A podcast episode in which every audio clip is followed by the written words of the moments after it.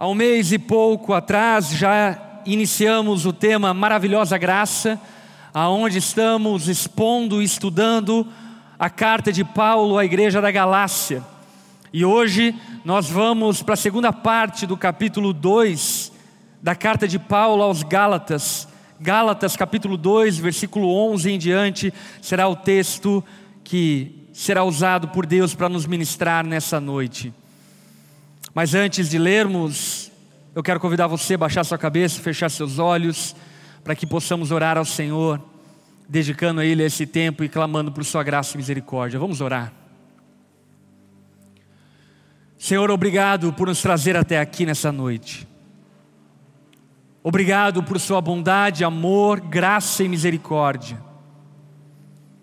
Pai, nós reconhecemos que não somos dignos do teu amor, mas ainda assim o Senhor nos amou. Nos amou ao ponto de entregar seu filho, Jesus Cristo, para que pudesse nos substituir na cruz do Calvário. E nós somos tão gratos a Ti por isso. Obrigado, Pai. Obrigado, Jesus. Obrigado por morrer em nosso lugar, ainda que nós éramos pecadores, o Senhor nos substituiu. Obrigado, Jesus. Espírito Santo de Deus, obrigado porque você está aqui no nosso meio, nós cremos nisso. E clamamos a Ti, Espírito Santo, fala aos nossos corações essa noite, quebranta o coração mais duro, reaviva aquele coração que dorme, salva pecadores ainda não arrependidos. E leva-nos ao fim dessa noite aos teus pés, para que de fato vivamos para louvor da Sua glória. Nós te exaltamos, Jesus, te adoramos, ó Pai te bendizemos, Espírito Santo. Reconhecemos que há somente um Deus e nos dobramos diante de Ti, ó Deus. Seja glorificado e exaltado no nosso meio. Essa é a nossa oração, em nome de Jesus. Amém e amém. Amém. Paulo escreve essa carta para a igreja da Galácia uma vez que ela estava recebendo um severo assédio de irmãos judaizantes que entraram dentro da igreja da Galácia e tentaram trazer transtorno àquela igreja, confundindo a mensagem do Evangelho e acrescentando aspectos à mensagem do Evangelho que não é de fato a mensagem do Evangelho de Cristo. Paulo reage a essa ação inoportuna desses judaizantes, então escreve essa carta para a igreja da Galácia, para colocá-los novamente no trilho do Evangelho, para que eles não perdessem a liberdade que receberam de Jesus. No capítulo 2, lá no versículo 1 em diante, nós vemos Paulo narrando a visita que ele fez até Jerusalém. Jerusalém era o QG, da igreja apostólica, da igreja de Cristo. Era em Jerusalém que estavam os doze apóstolos, era em Jerusalém que as decisões eram tomadas. Paulo vai até Jerusalém com duas pessoas, Barnabé e um seu discípulo Tito. Tito era de gentil nascimento. Paulo leva Tito até Jerusalém para confrontar os apóstolos e confirmar a mensagem do Evangelho, ou seja, a mensagem de que Cristo salva pecadores, independente da sua cultura, independente dos seus costumes, mas apenas pela graça por meio da fé. E Paulo de fato confirma em Jerusalém que a mensagem que ele proclamava, que ele havia recebido de Cristo, era a mesma mensagem que os apóstolos também proclamavam. A mensagem de que Cristo é suficiente para salvar a todos os pecadores. Agora, no verso 11 em diante, não é Paulo que visita Jerusalém, mas é Pedro que vai fazer uma visita a Antioquia. Se Jerusalém era o QG da igreja judaica, Antioquia era o QG da igreja gentílica. E agora o apóstolo Pedro, aquele que havia recebido a revelação de quem Cristo era, aquele que havia recebido entendimento de que Cristo havia vindo para salvar pecadores de todas as nações, de todos os povos, vai até Antioquia, aonde grande parte daquela igreja era de gentil nascimento, não recebendo os profetas, as promessas, não fazendo parte da linhagem de Israel, mas ainda assim sendo salvos única e exclusivamente por meio da graça de Cristo através da fé. A grande pergunta que nós iremos responder ao longo dessa noite é: o que eu preciso fazer para ser salvo? E nós vamos perceber que o apóstolo Paulo, ao longo do trecho que nós nessa noite vamos nos deter, responde a essa pergunta com maestria. E para isso, eu quero começar a ler o texto com você a partir do versículo 11 de Gálatas capítulo 2. Se você está com a tua Bíblia, acompanhe a leitura desse texto.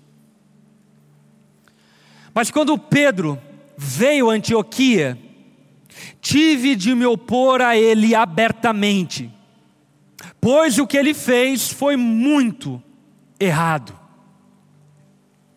Lembre de quem é Pedro, lembrem de quem é Paulo.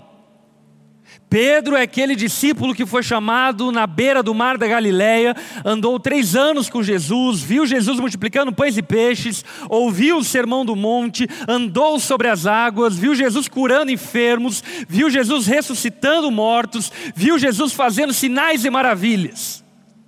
Ele é aquele que em Cesareia de Filipos recebe a revelação de quem Cristo era. Então recebe a palavra de Deus, dizendo que sobre a pedra dessa revelação ele edificaria a sua igreja. Pedro era o apóstolo que se destacava entre os outros apóstolos. Era aquele que liderava a igreja do primeiro século. E esse Pedro vai visitar a igreja na Antioquia, igreja tal que o apóstolo Paulo, aquele que não havia andado corporeamente com Jesus durante três anos, mas que de maneira assombrosa foi visitado por Jesus no caminho de Damasco e foi salvo por Jesus. Paulo, esse que não fazia parte dessa patota daqueles que começaram andando com Jesus, chega até Pedro e abertamente o confronta. O confronta, porque, conforme a definição do apóstolo Paulo, aquilo que Pedro fez era muito errado.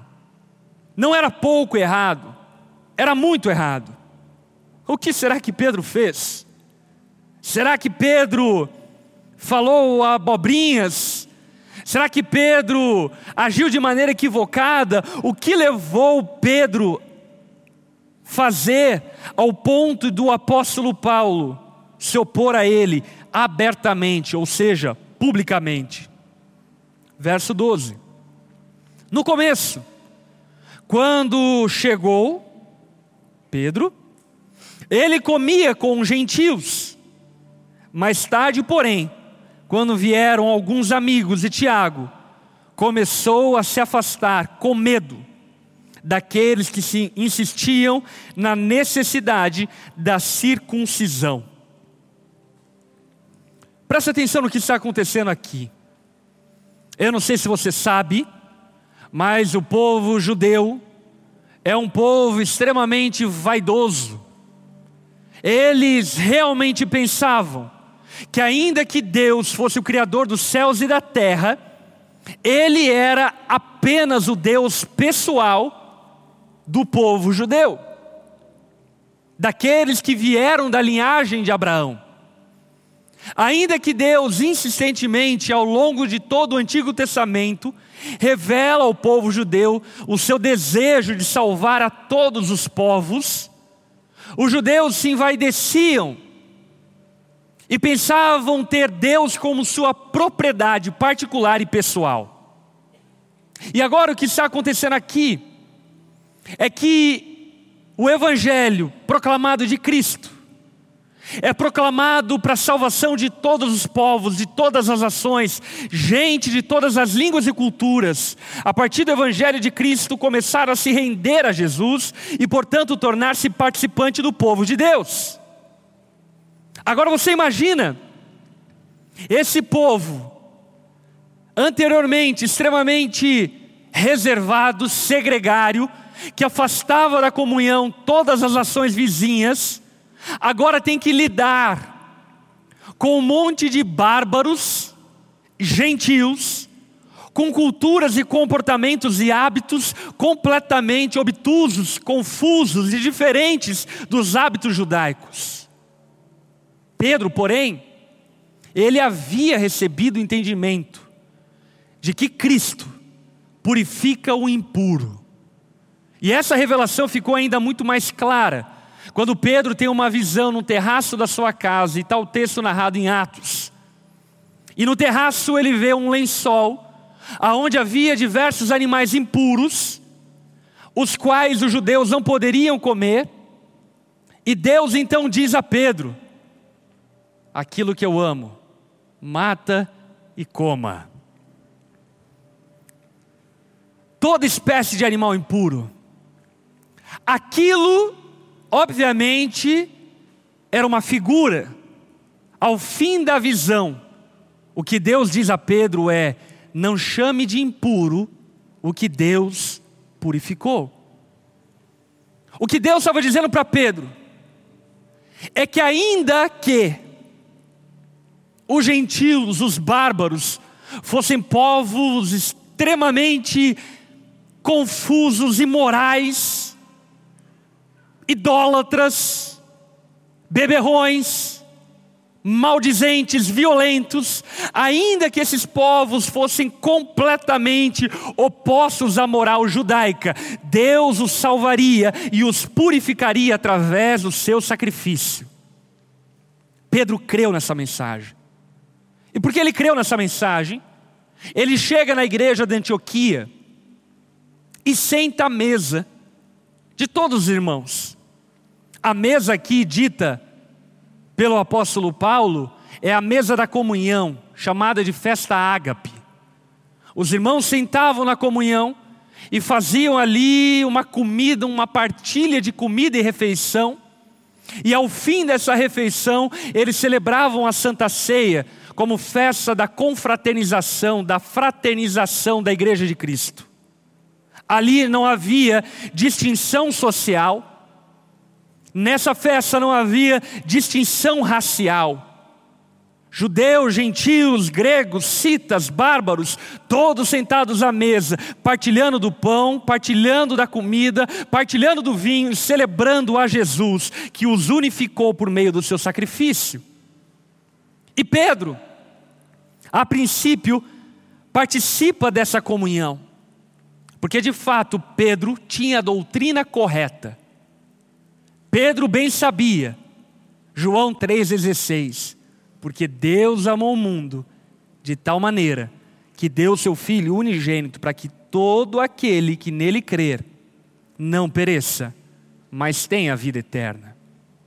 Pedro cria nessa mensagem. E por crer nessa mensagem, ele partilhou da comunhão sem distinção. Entretanto, o que Paulo ressalta é que, embora Pedro cresce nessa mensagem e, primeiramente, tivesse partilhado da comunhão sem nenhuma reserva, quando chega os crentes da patota dos judaizantes na Antioquia, Pedro fica com medo. Medo do quê? Medo de que a sua reputação fosse ferida, medo de que ele fosse maldito, por esses falsos irmãos, que veriam ele praticando hábitos e partilhando da comunhão no qual até então os judeus eram proibidos de partilhar. Pedro é tomado de receio e medo. Então ele se aparta da comunhão. E é isso que Paulo diz que Pedro fez, que era muito errado. O erro de Pedro não era simplesmente o fato de não querer comer com certos irmãos. O erro de Pedro é que, na verdade, esse comer ou não comer com os irmãos demonstrava que a sua doutrina estava sendo colocada em xeque. Pedro, na sua conduta, negava aquilo que cria na sua doutrina. E por isso que Paulo repreende Pedro. Como assim, Pedro? Como assim você vai deixar de partilhar da comunhão só porque alguns falsos irmãos estão te acusando de ferir os princípios judaicos? Pedro, você crê no mesmo evangelho que eu.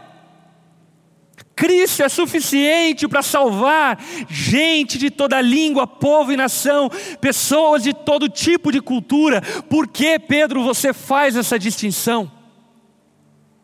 Pedro é corrigido abertamente pelo apóstolo Paulo, porque a atitude e conduta de Pedro negava a sua doutrina. E isso nós percebemos a necessidade de que aquilo que cremos ande em conjunto com aquilo que vivemos. Amém? O nome na teologia disso é ortodoxia, doutrina certa, e ortopraxia, prática certa a partir da doutrina certa. Não é suficiente que creiamos certo. É necessário que a nossa fé dite a forma como vivemos. E se cremos que de fato o Evangelho de Cristo salva pecadores, então não devemos fazer distinção de pecadores.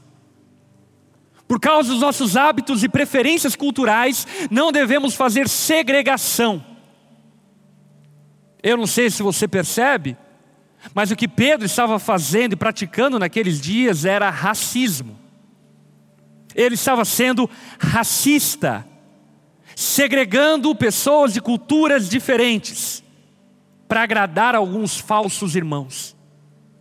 E isso é chocante, porque Pedro, ele prefere abrir mão dos verdadeiros irmãos e agradar aos falsos irmãos.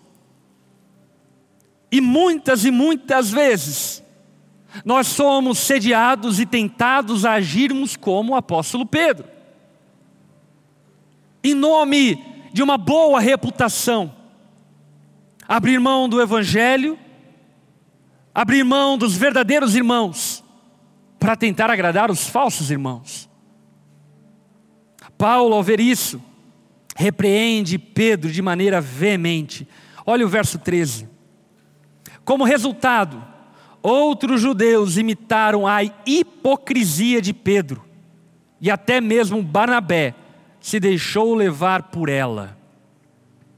Pedro agiu de maneira hipócrita, de maneira dissimulada. Ele agiu de maneira equivocada. E como líder que Pedro era, a sua hipocrisia se tornou tóxica. E o desvio do evangelho poderia contagiar a todos. Porque certamente a hipocrisia é tóxica e o desvio do evangelho é contagioso. Por esse motivo, todas as vezes que vemos irmãos se desviando do evangelho, devemos rapidamente repreendê-los. Porque a hipocrisia, a dissimulação, ela pode ganhar uma plataforma tamanha, que inclusive em muitas ocasiões não tem nem mesmo como ser desconstruída. A ideia, o pensamento, de que, por exemplo, somos melhores porque temos a doutrina certa, porque somos melhores porque cantamos tais tipos de música, porque somos melhores porque viemos de tal origem, porque somos melhores porque somos assim ou assado.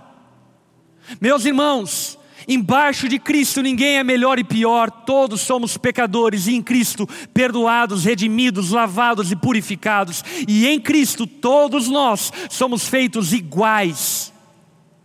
Não há bárbaro, não há judeu, não há cita, não há grego, não há homem, não há mulher, todos são um em Cristo Jesus. E Pedro deixa isso evidenciado provando com a sua má atitude de que esse evangelho que ele havia recebido estava sendo negado pela sua conduta.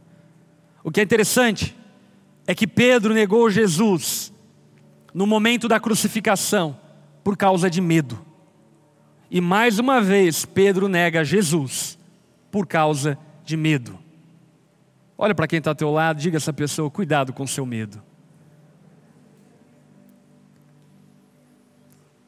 O nosso medo, a nossa tentativa de agradar as pessoas, de vivermos de maneira conveniente, pode nos fazer segregar, dividir e quebrar o espírito do Evangelho. O Evangelho de Cristo nos une, não nos divide. A hipocrisia de Pedro o fez negar pelo menos cinco doutrinas básicas e fundamentais para a fé cristã. Primeira doutrina que Pedro nega com a sua atitude: a doutrina da unidade. Meu irmão, eu, você, somos um com absolutamente todos aqueles que creem em Jesus. Somos um com todos aqueles que professam a mesma fé no Evangelho.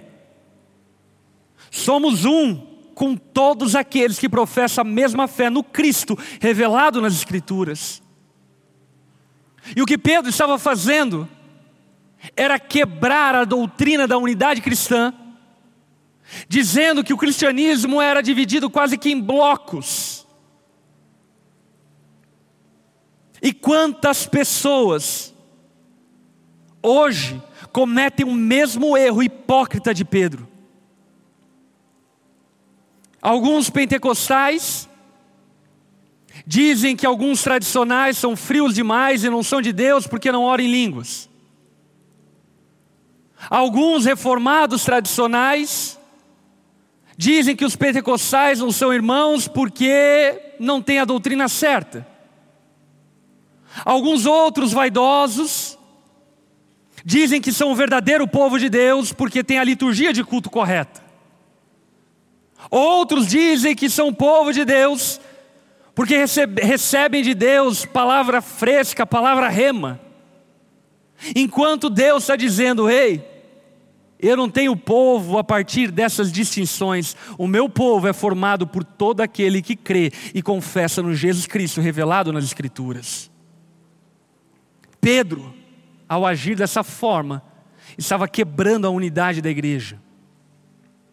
Segunda doutrina ferida pelo apóstolo Pedro é o da justificação pela fé.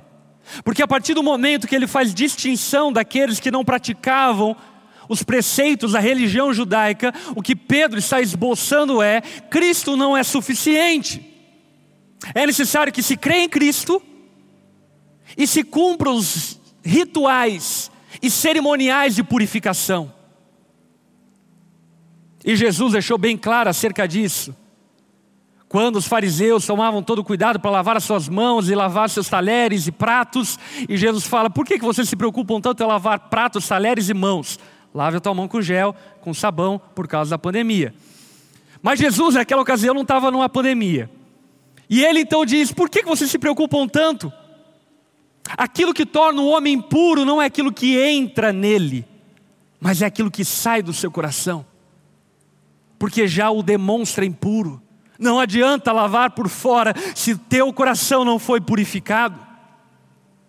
Pedro estava negando a doutrina da justificação pela fé, ele estava negando a liberdade da lei cerimonial, ele estava negando a doutrina do evangelho, a boa nova de que Cristo perdoa e salva pecadores única e exclusivamente por meio da sua graça, ele estava negando a doutrina da graça de Deus. Por esse motivo, Paulo não deixa isso passar impune, porque de fato, a conduta de Pedro teria severas consequências se não fosse consertada, exortada e corrigida. Verso 14. Quando vi que não estavam seguindo a verdade do Evangelho, a verdade das boas novas, disse a Pedro diante de todos: Se você, que é judeu de nascimento, vive como gentil e não como judeu, por que agora obriga esses gentios a viverem como judeus? Paulo era safo, né, gente? Paulo, diante de todos, olha para Pedro e diz: Pedro, você está querendo enganar quem? Eu vi você comendo toicinho agora há pouco. Agora você quer obrigar os gentios a não comerem toicinho, mas você estava comendo?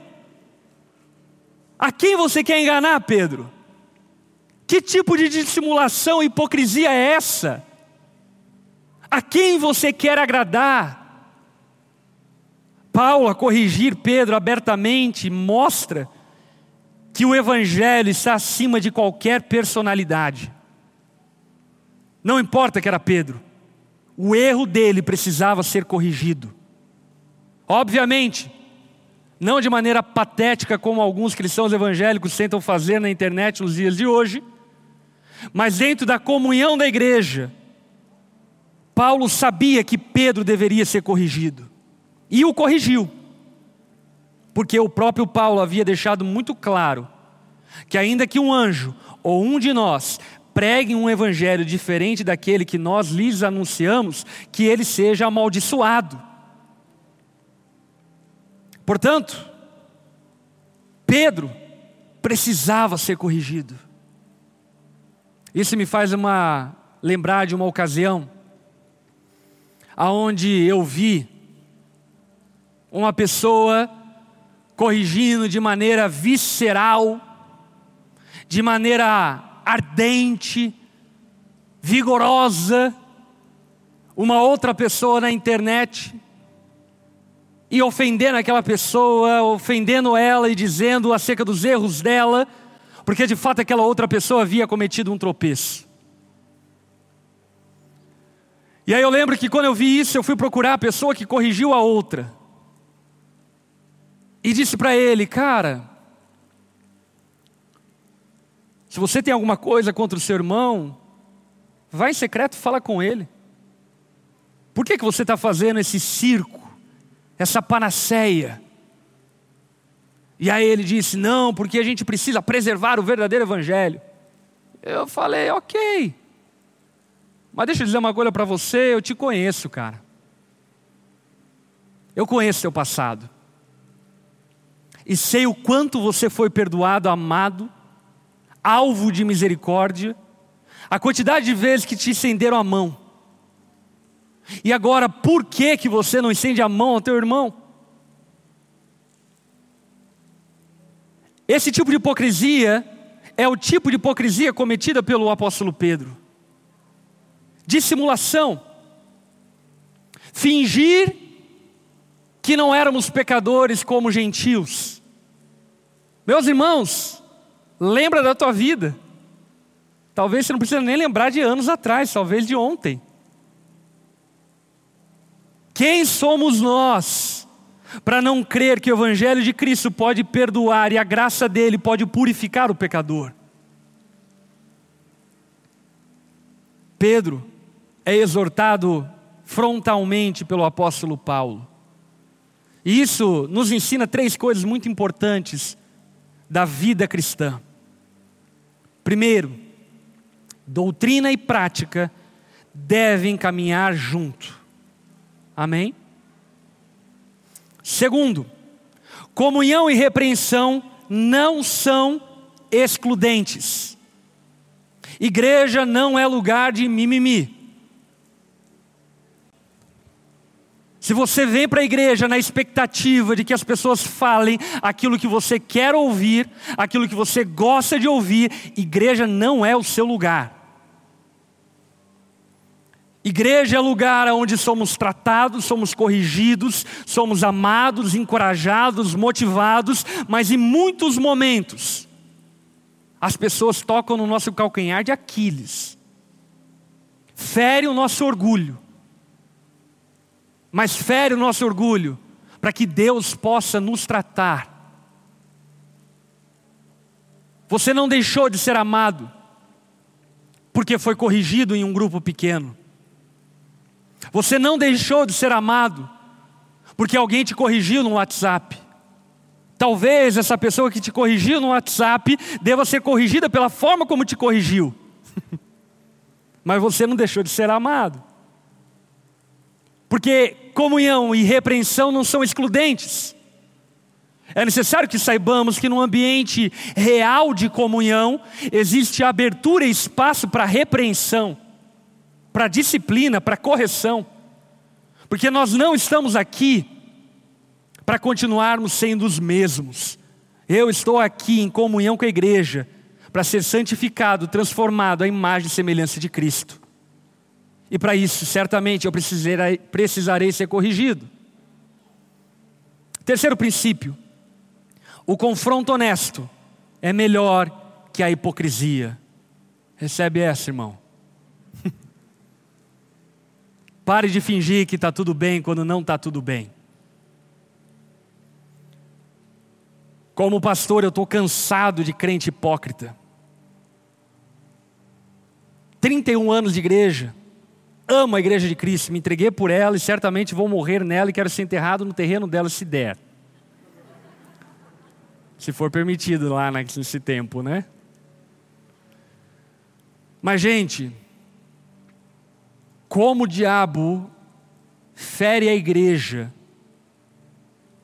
ferindo os cristãos e tornando eles pessoas hipócritas, com falta de verdade na sua língua.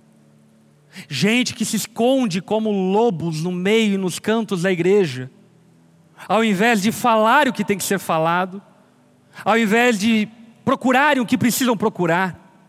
O confronto honesto certamente é melhor que a hipocrisia. Ai, miga, como que você está? Miga. Deus sabe, irmã. Deus viu o que você fez na sexta-feira passada.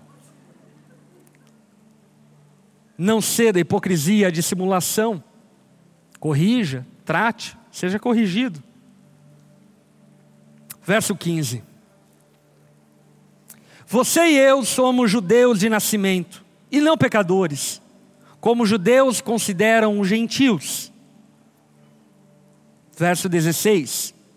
No entanto, sabemos que uma pessoa é declarada justa diante de Deus pela fé em Jesus Cristo e não pela obediência à lei. Repita comigo. Nós somos declarados justos diante de Deus por meio da fé. É isso que Paulo está dizendo. O que Paulo está dizendo é que ninguém será declarado justo diante de Deus baseado nos seus próprios méritos.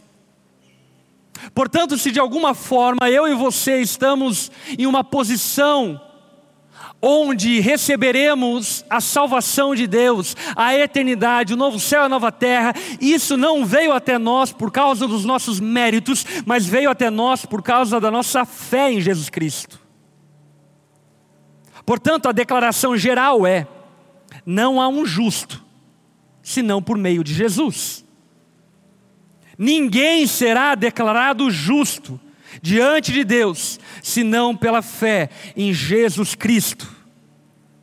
Ainda no verso 16, Paulo faz uma declaração pessoal agora dizendo: E cremos em Cristo Jesus, para que fôssemos declarados justos pela fé em Cristo e não porque obedecemos a lei. Agora Paulo se enxerga. Ele diz: Pedro, eu e você também fomos declarados justos diante de Deus, não porque somos bons, mas porque cremos em Cristo. E por isso somos justos diante de Deus, porque cremos no sacrifício substitutivo de Cristo. Por esse motivo, eu e você, Pedro, somos justos diante de Deus, porque não há outra forma de sermos justificados senão através e somente de Cristo Jesus. Paulo está trazendo isso à consciência, porque por vezes nós podemos nos esquecer de quem nós éramos, e porque você parou de fumar, porque parou de beber, porque parou de transar de maneira ilícita, achar que você é o super crente das galáxias. E de que você e Jesus é tipo assim, a mesma coisa. Eu, você, todos aqueles que são justos diante de Deus, nos tornamos justos não por meio daquilo que fazemos, mas por meio da fé em Jesus Cristo, que nos justifica e nos purifica de todo pecado. É essa a mensagem do Evangelho. Ainda no verso 16, Paulo faz a declaração universal da justificação, dizendo o seguinte: Pois ninguém é declarado justo diante de Deus pela obediência à lei. Ninguém. Asiáticos, africanos, latinos, americanos, australianos, neozelandeses, holandeses, nigerianos, angolanos, peruanos, uruguaios, bolivianos, Ninguém é declarado justo diante de Deus, senão por meio da fé em Cristo Jesus. Meu irmão, a fé cristã, o Evangelho, não é o Evangelho do Ocidente, não é o Evangelho da Europa, não é o Evangelho da América do Norte. O Evangelho e a fé cristã é o Evangelho e é a fé dada a toda a humanidade para que todos sejam salvos por meio de Cristo. E absolutamente todas as culturas, línguas, povos e nações são salvos única e exclusivamente por meio de Cristo. João Calvino diz algo muito precioso, preste atenção. Se a morte de Cristo é nossa redenção, então éramos cativos. Se ela é o pagamento, então éramos devedores. Se é a expiação, então éramos culpados. Se é a purificação, então éramos imundos.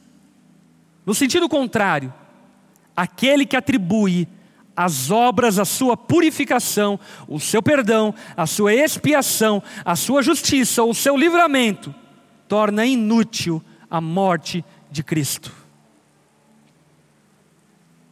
Eu e você precisamos compreender e entender que não há recursos em nós capazes de nos tornar santos e merecedores do perdão de Deus, do amor dele. Somos única e exclusivamente por meio da fé Verso 17. Mas se a busca da justiça por meio de Cristo nos torna culpados de abandonar a lei, isso torna Cristo responsável por nosso pecado? De maneira nenhuma. Se, pois, reconstruo o antigo sistema da lei, que já destruí, então faço de mim mesmo transgressor da lei.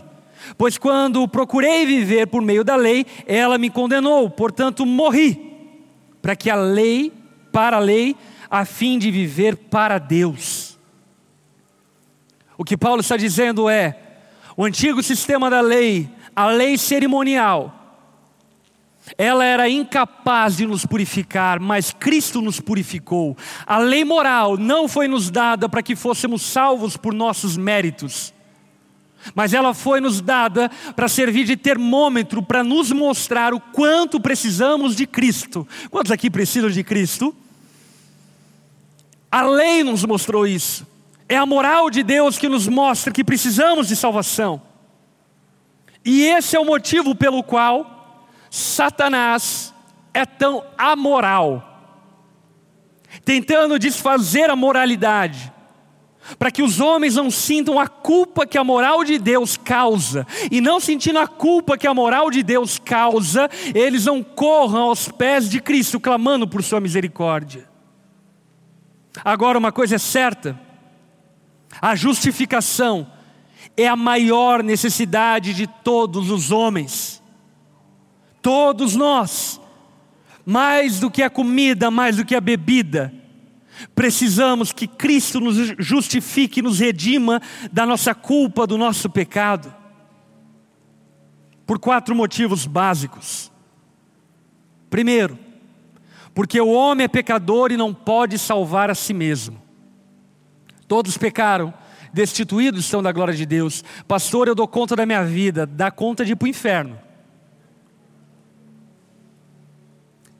Todos pecamos e não podemos salvar a nós mesmos. Pode alguém que está se afogando salvar outra pessoa que está se afogando? Não. Nós precisamos de um salva-vidas. Precisamos de alguém que saiba o que está fazendo e nos tire desse afogamento o mais rápido possível. E foi isso que Cristo fez por nós. Precisamos de justificação, porque o homem é impuro e não pode se purificar. Faça banhos de perfumes, faça todo tipo de tratamento de higiene e de limpeza, esterilize a sua casa, tome banho com álcool 95, e ainda assim você continua impuro. Porque, na verdade, a nossa impureza não é exterior, é interior. E o único que pode nos purificar é Jesus. Ele é aquele que, por meio do seu sangue, pode nos tornar mais alvos do que a, do que a neve. O homem precisa de justificação, porque o, o homem é digno da ira de Deus. Se não formos justificados, certamente seremos alvo da ira justa de Deus contra pecadores não arrependidos. Quem pode nos defender? A resposta é Jesus. Meu irmão, Jesus não morreu na cruz para nos libertar e nos livrar do diabo. Jesus morreu na cruz para nos libertar e nos salvar de Deus. O nosso problema era com Deus. Quem iria nos condenar era Deus, não o diabo. Jesus teve a ira do Pai recaída sobre si. A condenação que Jesus estava levando não era a condenação do diabo, o diabo não é juiz. A condenação que Jesus estava carregando, a ira que ele suportou, que inclusive hoje celebramos através da Santa Ceia, ele suportou e ele levou, porque a ira do Pai recaiu sobre ele. E pode ter certeza que Deus é mais irado do que a tua esposa com TPM. Quarto motivo, porque o homem precisa de justificação. Porque o homem é imperfeito e incapaz de cumprir a lei de Deus. Portanto, se Deus não nos mudar, certamente não conseguiremos acertar os nossos caminhos e veredas. Precisamos de salvação.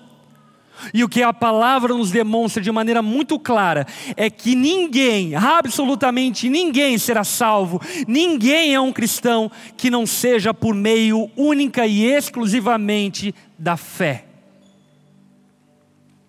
Não são os rituais, não são as práticas, não são as observações, as observâncias, não é absolutamente nada externo à graça de Deus que nos salva, nos redime, nos purifica, que não apenas a fé em Cristo Jesus. A pergunta do homem, inclusive pergunta tal feita por Jó, lá em Jó capítulo 9, versículo 2 é: Como pode um homem ser justo diante de Deus? Sabe como é a resposta do Supremo Juiz? Abacuque, capítulo 2, verso 4. O justo viverá pela fé. Como um homem pode ser justo diante de Deus? Seguindo as leis de trânsito, cuidando com a sua boca, deixando de fazer certas coisas erradas, sendo bons hábitos. Ninguém será declarado justo por meio das suas obras. A única forma de nos tornarmos justos diante de Deus é por meio da fé em Cristo Jesus. É a nossa fé em Cristo que nos justifica, nos transforma, nos salva e nos dá uma nova vida, e essa vida justificada. Uma gota de fé é suficiente para tornar o pior dos pecadores em alguém santo. Uma gota de fé é suficiente para tornar o pior dos pecadores em alguém santo. A palavra nos demonstra de maneira clara que a única forma de sermos salvos é por meio da fé em Jesus Cristo. Tal fé revelada nas Escrituras, que tem como finalidade única e exclusivamente a graça de Deus. Agora, nunca considere que a fé é uma obra sua. Porque não é a fé que nos salva, mas é a graça. Não é porque você crê muito que você é salvo. Você é salvo pela graça. Lutero definiu a fé como um pedinte, como um mendigo, que sem força, sem se alimentar durante dias, a única coisa que ele sabe fazer é estender a mão para receber o socorro. Portanto, nem mesmo se vanglorie da sua fé, porque a sua fé é só um instrumento para que você fosse salvo por Jesus. Absolutamente, do início ao fim, a salvação é obra de Deus. Aleluia. Indo para a reta final, versículo 20. Paulo diz: Fui crucificado com Cristo, assim já não sou eu quem vive, Cristo vive em mim. Paulo está falando sobre o milagre da justificação, dizendo: através de Cristo eu morri e eu tenho uma nova vida. Quantos aqui têm uma nova vida em Jesus? Como explicar esse milagre? Não se explica, se vive. Eu só sei que eu não sou mais o mesmo. Paulo só sabe que ele morreu e ele nasceu para uma nova vida. Agora, talvez alguns ao ouvir isso possam cometer o equívoco que muitos têm cometido no nosso dia, inclusive intitulado e chamado de hipergraça, de pensarem que pelo fato de Cristo ter operado a morte em nós e nos dado uma nova vida, então agora podemos viver uma vida passiva na fé. Não, Paulo complementa o versículo 20 dizendo: portanto, vivo neste corpo terreno, pela fé no Filho de Deus que me amou e se entregou por mim. Sabe o que Paulo está dizendo? Jesus me salvou, me deu uma nova vida, e agora a vida que me sobrou, essa vida terrena, eu vivo pela fé eu me esforço em agradar a Deus, eu me esforço em obedecer aos seus mandamentos, não para que eu seja salvo, porque eu já fui salvo, mas justamente porque eu fui salvo, agora eu vivo em conformidade com a salvação que me alcançou. E aí nós encerramos no verso 21. Não considero a graça de Deus algo sem sentido. Meu irmão, não considere a graça de Deus algo sem sentido. Todas as vezes que você pensa que alguma coisa que você fez ou deixou de fazer te torna menos ou mais, te torna mais próximo ou mais distante de Deus, todas as vezes que você atribui as suas ações o amor de Deus sobre você, você está tornando a graça de Deus sem sentido. E Paulo está dizendo: não, eu não considero a graça de Deus sem sentido, o favor imerecido de Deus tem sentido. Ele derramou sobre a minha vida, e por esse motivo eu vivo a partir dessa convicção de que Deus me amou, ainda que eu seja o pior dos pecadores, que Ele me amou, ainda que eu tropece, que Ele me amou, ainda que eu não seja quem eu devo ser, que Ele me ama e irá me transformar como Ele prometeu que iria. Não torne a graça de Deus algo sem sentido na sua vida. Não comece pela fé e termine pelas obras. Comece pela fé e termine pela fé. Porque o justo viverá pela fé. Pois se a obediência à lei nos tornasse justos diante de Deus, não haveria necessidade alguma de Cristo morrer. Paulo encerra esse capítulo deixando claro e enfaticamente descrito e narrado para nós de que se nós pudéssemos garantir alguma coisa para nós mesmos, a morte de Cristo seria inútil, sem valor algum. Certa vez eu ouvi um pregador dizendo que a morte de Cristo mostra o nosso valor. É a pior fala que alguém pode ter. Fala fruto de uma geração narcisista, egocêntrica, antropocêntrica e individualista. Não, a morte de Cristo não mostra o nosso valor. Nós somos pó, do pó viemos, é ao pó voltaremos. Se Cristo não transformar esse pó em vaso de honra e derramar sobre esse vaso o seu óleo, certamente não temos valor nenhum. O que na verdade a cruz de Cristo nos mostra é o valor do sangue de Jesus.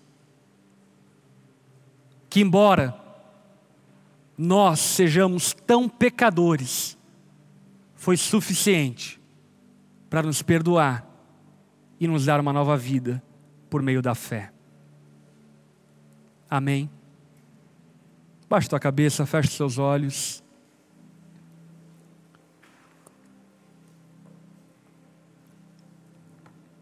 O que o homem precisa fazer para ser salvo? A resposta da palavra de Deus é: creia na mensagem do Evangelho, o justo viverá pela fé. O que você precisa fazer para ser salvo? Creia na mensagem do Evangelho, o justo viverá pela fé. Creia que Jesus pode te fazer de novo. Creia que Jesus pode redimir os seus pecados, expiar a sua culpa, te libertar da escravidão do pecado e te dar uma nova vida. E se você crê nessa mensagem, ainda que esteja distante de Deus, ainda que não seja alguém que faz parte do gueto cristão, talvez de família que crê em outras religiões, talvez de culturas das mais bizarras e inimagináveis, se nessa noite o seu coração se enche de fé e esperança de que Jesus é a resposta para a tua salvação. Isso é suficiente para que Jesus te dê uma nova vida. E se você crê nisso,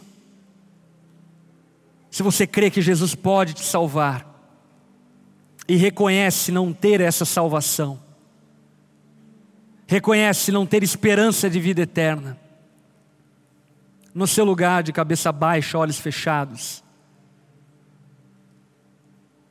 Se você crê que Jesus pode te salvar, que Ele quer te salvar, no seu lugar, repita comigo essa oração, se rendendo a Jesus, estendendo a mão a Ele, clamando pela misericórdia dEle. Talvez você já não tenha mais esperanças, esse é o ponto certo para que Jesus te salve e te transforme. Se nessa noite você quer se render a Jesus, repita comigo essa oração, diga assim a Ele: Senhor Jesus, eu reconheço que sou pecador, que eu não tenho recursos em mim mesmo para mudar a minha vida que meu coração é impuro, a minha mente planeja o mal. Jesus, salva a minha vida, perdoa os meus pecados, perdoa quem eu sou.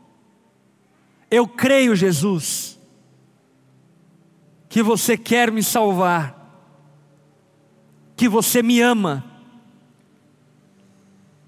e que você pode me dar uma nova vida. Tenha misericórdia de mim.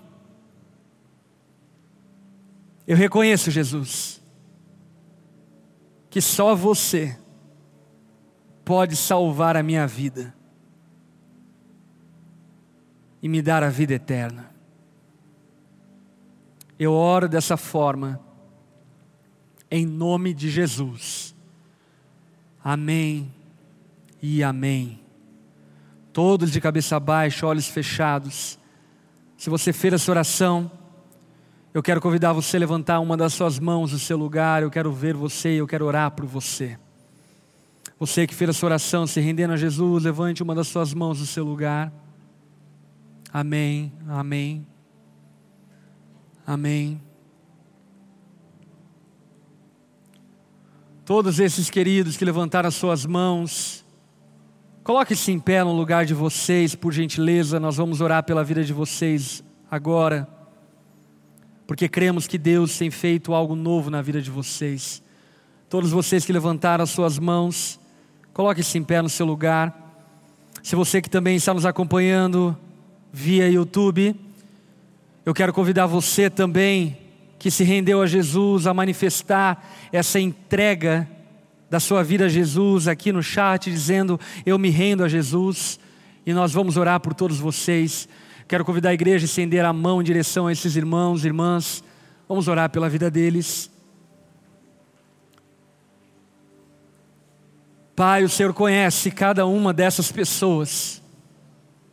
E nós cremos que o Senhor os atraiu até aqui essa noite para que a história deles fosse transformada por meio do Evangelho. Jesus, salva-os como você fez conosco, dê a eles, ó Pai, da sua vida, dê a eles, ó Pai, do seu coração, da sua mente, confirme essa decisão no coração deles e faça-os frutificar a partir da fé que foi plantada no coração deles, para a glória e para o louvor do teu nome que nós oramos, Jesus. Amém e amém. Aleluia. Você pode dar uma salva de palmas a Jesus. Glória a Deus, glória a Deus. Quero convidar toda a igreja a se colocar em pé. Nós já estamos encerrando. Quero lembrá-los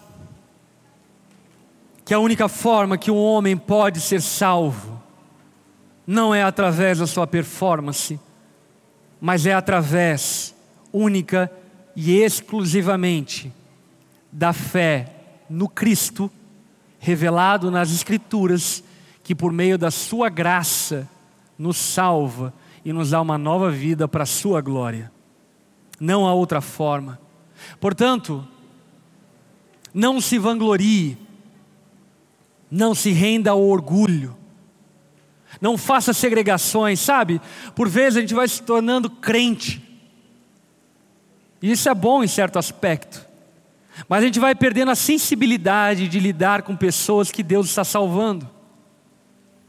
Se torna aquele crente chato, que está na família fazendo churrasco, e os parentes estão bebendo, e isso não é legal.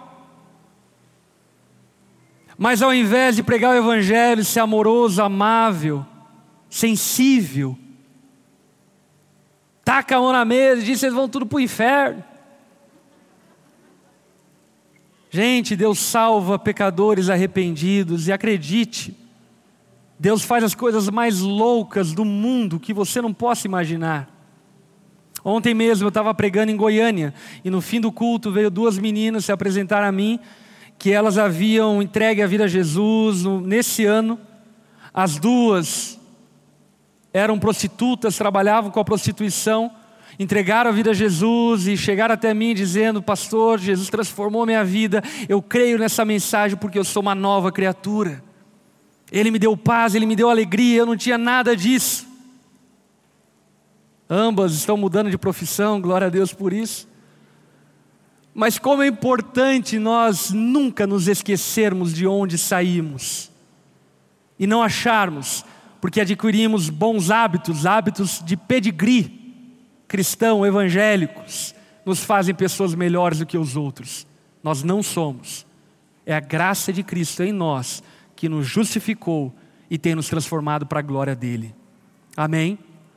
Guarde isso no teu coração para que você nunca ceda à hipocrisia e a dissimulação. Deixa eu orar pela sua vida, estenda sua mão como recebendo. Senhor, obrigado por tudo aquilo que vivemos aqui nessa noite. Que noite maravilhosa. Obrigado por Sua palavra que foi anunciada. Obrigado, Jesus, pela esperança que foi reavivada em nossos corações. Obrigado pelo privilégio de louvar o Deus que é digno do nosso louvor. Obrigado pela graça de poder ofertar na tua casa, investir na tua obra e fazer o teu reino avançar. Obrigado pela nossa igreja, obrigado pela comunhão, obrigado por nossos irmãos. Nós somos gratos a Ti por tudo aquilo que temos vivido e cremos, ó Pai, que o Senhor ainda fará muitas outras obras no nosso meio. Pai, eu clamo a Ti, que Teu amor continue de maneira abundante sobre nós que a Sua graça, Jesus, nos acompanhe a todo momento e que o consolo do Espírito possa nos guiar na direção da vontade do Pai e dessa forma vivemos de maneira agradável a Ele, para a liberdade nossa e para a glória de Cristo. Abençoa-nos no decorrer dessa semana que se inicia agora, para louvor do Seu nome, Jesus, que nós oramos. Amém e amém.